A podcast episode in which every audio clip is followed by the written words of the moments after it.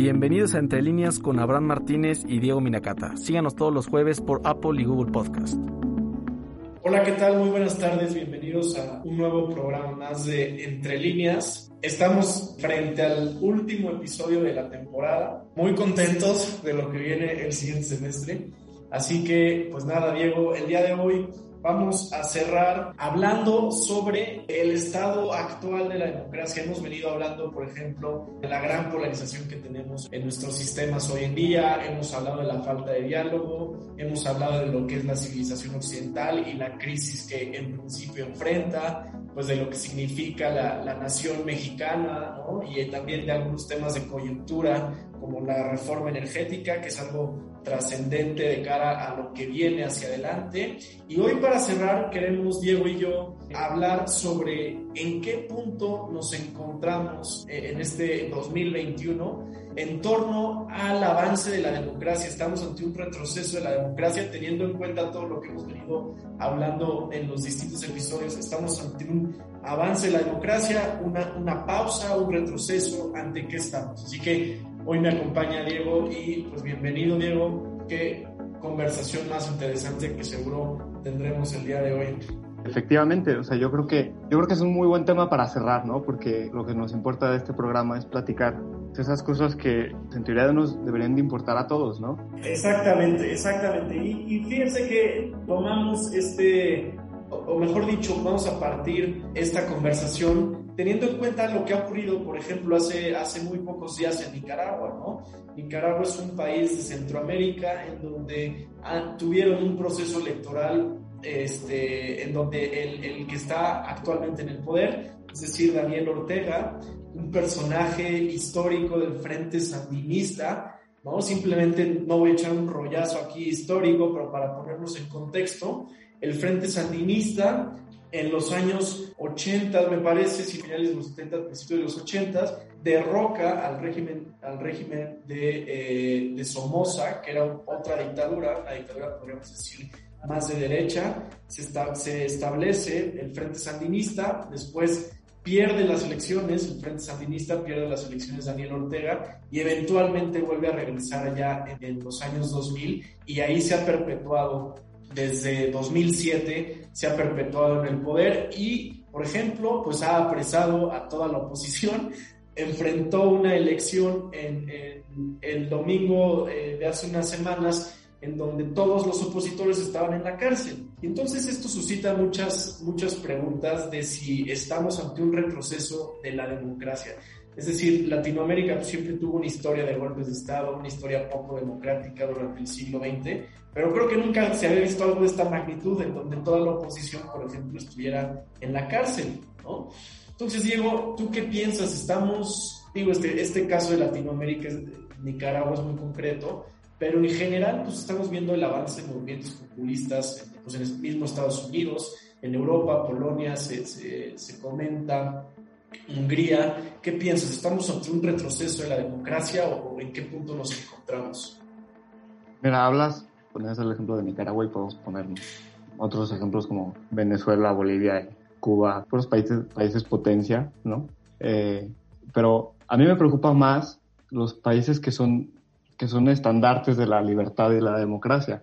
Quiero decir, tú ves esos países, ves Venezuela, ves Nicaragua, ves Cuba, ves esas dictaduras y aunque son dictaduras, es un poco contradictorio porque son dictaduras, pero se venden como democracias, ¿no? Tú, ves ahí a Nicolás Maduro yendo al mercado y, ¿no? y hablando de fortalecer la democracia y la participación ciudadana y la revolución del pueblo, ¿no? Y es una cosa rara porque son gobiernos totalitarios, pero defienden la democracia. Y por otro lado, vemos países como México, por ejemplo, que ha tenido estos anhelos de, de ser una democracia liberal, esas transformaciones de verdad de querer ser una democracia, un país abierto al mundo. Y vemos estos países, o, Estados Unidos, que es el mejor ejemplo, pues están desencantados con la democracia. Eso es lo que más me preocupa a mí. No tanto estos países tercermundistas que no se pueden superar, sino los grandes países que siempre han sido ejemplo de, de libertad y de democracia y que hoy están desencantados. Totalmente, y creo que tocas dos puntos clave, ¿no? Por un lado, dices, ¿por qué estos regímenes se venden como democracias? Pues por un lado, porque la democracia se ha vuelto el único régimen legítimo, ¿no? Y entonces nadie se puede vender a sí mismo como, como un dictador, obviamente. Sí hay quien, quien reta esa noción de la democracia liberal de forma más directa, ¿no? El caso de Vladimir Putin en Rusia, el caso de Víctor Orban en Hungría, que explícitamente se plantean como alternativas a la democracia liberal. Formas de alternativas, quizá no tan radicales según ellos, pero formas de alternativas a la democracia liberal.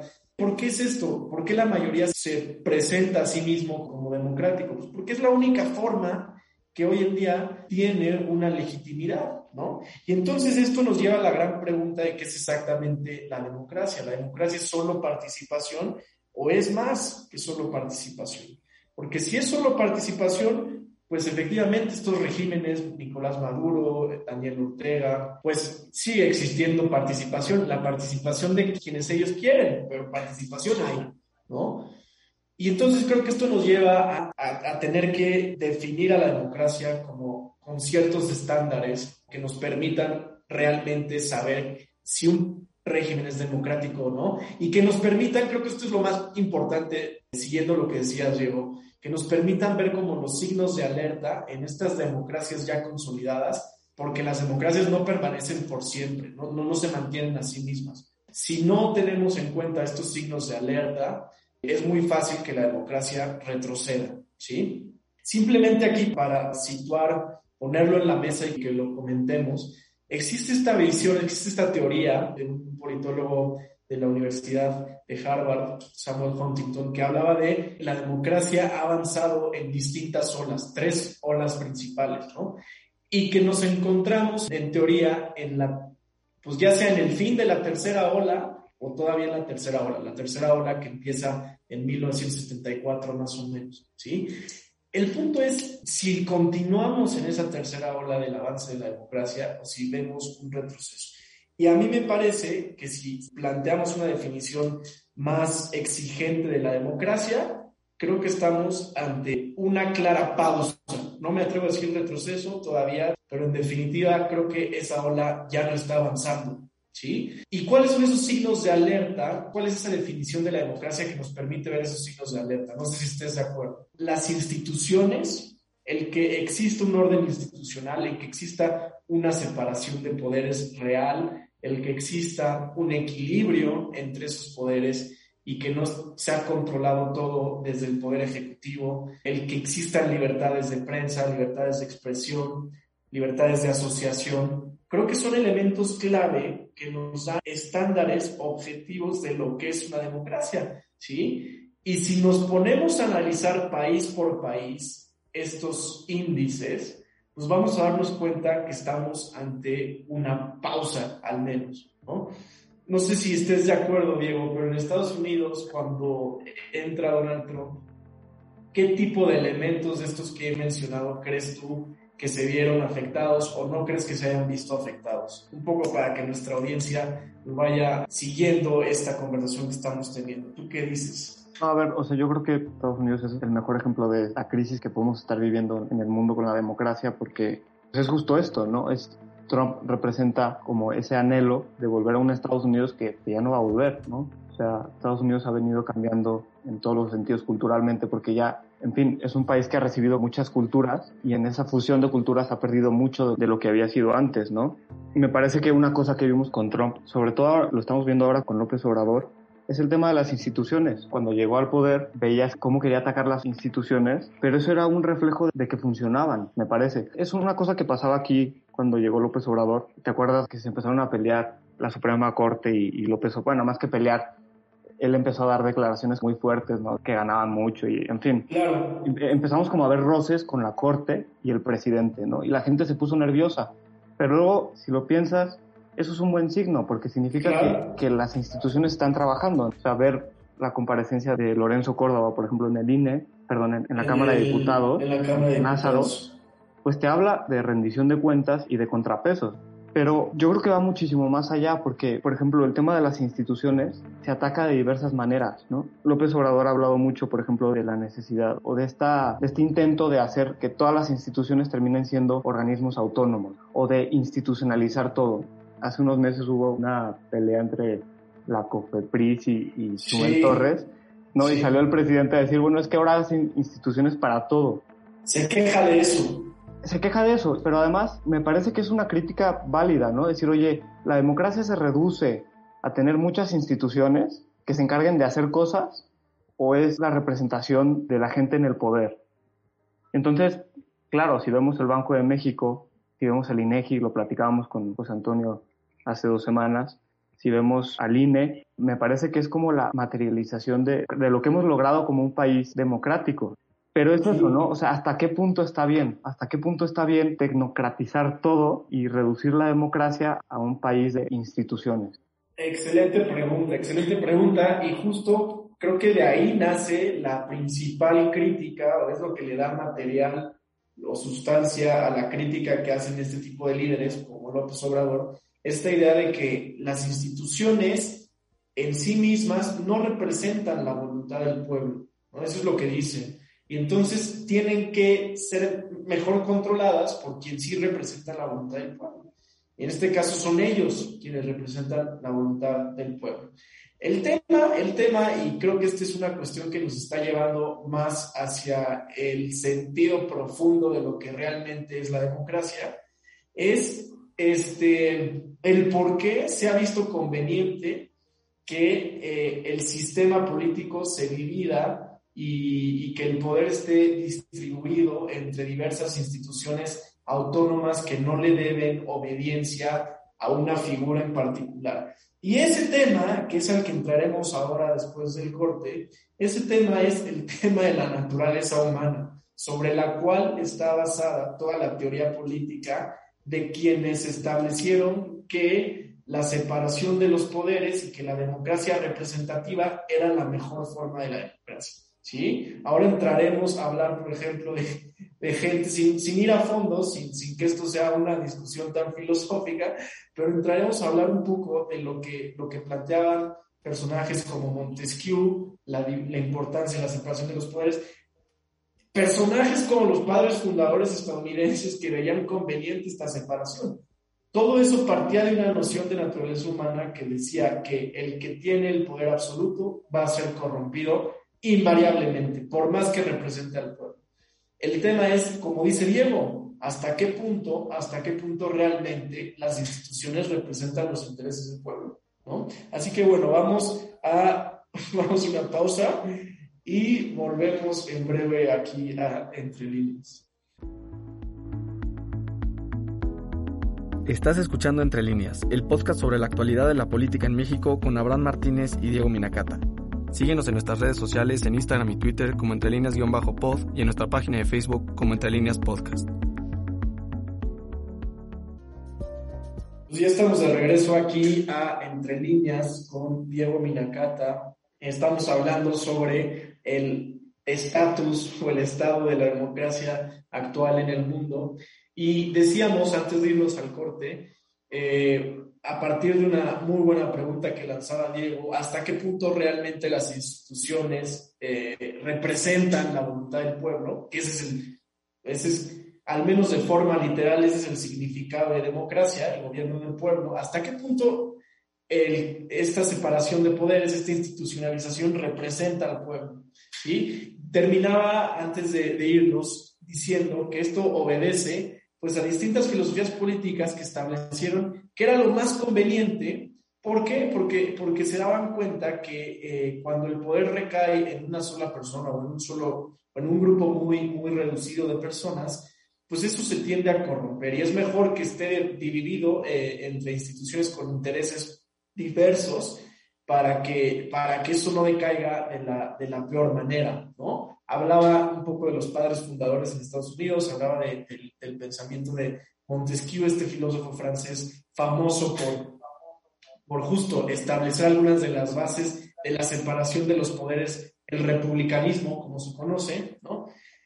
yo lo que pienso, Diego, es que es la alternativa, es, por un lado, creo que hay crítica, hay una crítica muy válida, pero no, no en el sentido que se le hace o que lo hacen estos líderes, por otro lado, sí creo que es la forma menos mala de organizar el poder, ¿no? Esta institucionalización es algo benéfico por cómo tienden a ser los seres humanos. O sea, porque podemos tener esta idea de que los seres humanos van a actuar por el bien común, van a participar eh, desinteresadamente, pero la realidad, la realidad es que lamentablemente muchas veces eso no ocurre, ¿no? Y esta división entre distintas instituciones, pues hace más factible la gobernabilidad y el que, el que no recaiga todo sobre un interés en particular.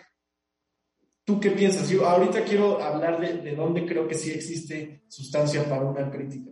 A ver, en todos los regímenes totalitarios siempre funciona de la misma manera. Captan los otros poderes, los hacen suyos y trabajan para ellos. Lo primero que buscan es destruir las instituciones y acabar con los poderes. O sea, cualquier contrapeso. Por eso también atacan la libertad de expresión y por eso también atacan a la prensa o a las organizaciones de la sociedad civil. No sé si estaría de acuerdo en que a ver, creo que el poder sí corrompe, pero sí me parece que uno de los errores de la democracia es que concibe a la persona como, como mala o egoísta o, o con una naturaleza corrompida, ¿no? Sí. Y es ahí donde no estoy tan de acuerdo. Ok. O sea, entiendo cómo funciona el poder y entiendo que el poder corrompe y que necesitamos división de poderes, no podemos vivir en una utopía. Pero no me queda del todo claro si partiendo de una visión tan egoísta del ser humano, podemos construir algo así. Muy bien, muy bien. Y a ver, mi crítica creo que tiene muchos puntos en común con lo que acabas de decir. Lo que, por un lado, pienso que es la forma menos mala, esta de la división de los poderes, por, por lo que ya dijimos, ¿no? Porque el ser humano no siempre actúa como quisiéramos que actuara. Pero al mismo tiempo yo parto de una idea de que el ser humano es capaz de vivir cara a los demás y no siempre buscando su propio interés. Eso implica una visión de la democracia en donde el ser humano debe de tomar las riendas más activamente. Es decir, que sí, que al, nivel macro los poderes estén separados, las instituciones estén separadas, pero que en el nivel micro la persona se involucre y realmente sea el gobierno del pueblo a través de la participación activa en las cosas que nos competen en el día a día. Esta visión lo platicábamos en el primer episodio, en el primer episodio que tuvimos con Víctor Isolino, donde hablamos sobre el espacio público, la creación de espacio público, etc. Esta visión es una visión que, por ejemplo, tiene Tucker, que ya hemos, ya, ya hemos mencionado, ¿no? O sea, el que la democracia es algo que no se construye desde arriba, que sí, la organización institucional debe ser así porque el poder tiende a corromper, de acuerdo, pero lo más importante de la democracia está en que la gente participe, el que la gente tome las riendas de las cuestiones que le competen, que le importan, de las, de las situaciones que vive día a día, ¿no? Y esto es algo, perdón Diego, esto es algo que, eh, que estos líderes populistas no ven. Ellos creo que podría yo compartir parte de su crítica de que muchas veces toda esta tecnocratización termina siendo que las instituciones tengan intereses particulares y que no vean realmente por el bien de las personas. En eso creo que puedo estar de acuerdo, pero su solución es peor. Su solución es abarcar todo para que desde arriba alguien te lo vaya resolviendo. Y ahí es en donde yo no estoy de acuerdo. A donde yo estoy de acuerdo es volver a la democracia en el sentido de que las personas tomen posesión de las cosas que les importan, de las cosas de su vida cotidiana y que participen activamente en contextos más pequeños en la deliberación de sus asuntos. Mira, es que si tú te fijas en los países desarrollados, no hay ningún país desarrollado que tenga una sociedad civil débil, ¿no? O sea, era justo lo que platicábamos con Mussolini, o sea, la, la, ¿por qué las ciudades son bellas? Porque las quieren, ¿no? Porque tienen una democracia, porque tienen libertad de expresión, porque los ciudadanos son los que, los que participan. Darle entrada a los populismos parte de no tener una sociedad civil activa, parte de no tener ciudadanos y de no tener espacios públicos comunes los populismos y los regímenes totalitarios solo pueden entrar en los momentos en los que no existe una sociedad civil. Y luego por eso nace el hartazgo de los gobiernos corruptos. Y a ver, ¿de dónde salen los gobiernos corruptos? Pero también me gustaría no confundir esto con poner al ciudadano en un papel puritano. Pienso en, las candidaturas independientes. Claro, sí, de acuerdo. Yo odio las candidaturas independientes. Y la, en las primeras candidaturas independientes se vendía esta idea de es que ya le toca a los ciudadanos gobernar entonces tú te pones a pensar, bueno, ¿y los políticos qué son? Claro. O sea, López Obrador no, no vino de Guatemala. De acuerdo, ¿no? Y, lo que dices, este, este hartazgo, ¿por qué tienen éxito estos líderes populistas? Porque, como decíamos al inicio, existe un, un hartazgo real. Pero pienso, pienso que ese hartazgo no está bien canalizado. Definitivamente hemos tenido políticos muy corruptos a nivel mundial. Esta idea de que existen ciertas élites muy desconectadas de la realidad del, ciudadano a pie, pues es totalmente cierta y eso genera pues un sentido de, de, no pertenecer, ¿no? Eso totalmente de acuerdo. El problema es cómo se canaliza ese hartazgo, el es cómo se canaliza esa visión de que, de que hay que reformar al sistema. O sea, me parece a mí que la democracia tiene grandes ventajas porque le da el peso que tiene eh, la dignidad de cada individuo, o sea, le da un peso real, reconoce el valor que tiene la libertad individual y eso creo que es invaluable, eso creo que es invaluable. Y lo, podemos perder fácilmente cuando creemos que va a llegar alguien que desde arriba va a solucionar los problemas que como sistema existen. No, ¿no? La, solución está, la solución está en tener, como decías, Diego, sociedades más involucradas, ¿no? Para que de esas sociedades más involucradas surjan los políticos, ¿no? Que, que, manejen las instituciones, que manejen, que, que, trabajen en la separación de los poderes, ¿no? Pero siempre de cara al interés de las personas, no desconectados del interés de las personas. Esto que suena tan difícil de lograr, y a, algunos les podrá sonar como utópico y decir, no, pues sí, qué padre, qué buenos deseos. Me parece que es una solución factible si, si, si nos ponemos más exigentes con nosotros mismos y si nos ponemos una, una vara más alta de lo que como ciudadanos le debemos a la sociedad. ¿no? no somos ciudadanos en donde esperamos todo de quien llega al gobierno, sino que nosotros lo buscamos, nosotros operamos para que suceda. No sé si estés de acuerdo. Sí, o sea, estoy de acuerdo, pero luego ves en la, en la práctica y es un poco lo que estamos platicando. O sea, a ver, si la democracia reconoce a todos y, ¿no? y le da su lugar, su dignidad y es tan buena, que, que sí lo creo, creo que sería bueno entonces que nos preguntáramos por qué, por qué estamos viviendo esta crisis. O sea, por qué los países que inventaron la democracia, la democracia moderna, por qué están viviendo esta crisis, ¿no? O sea, esa es la que me parece la pregunta más relevante porque la democracia nos, nos ha dado muchas cosas muy buenas. Y pienso en México, o sea, nunca antes habíamos sido tan democráticos y quizá nunca habíamos odiado tanto la democracia.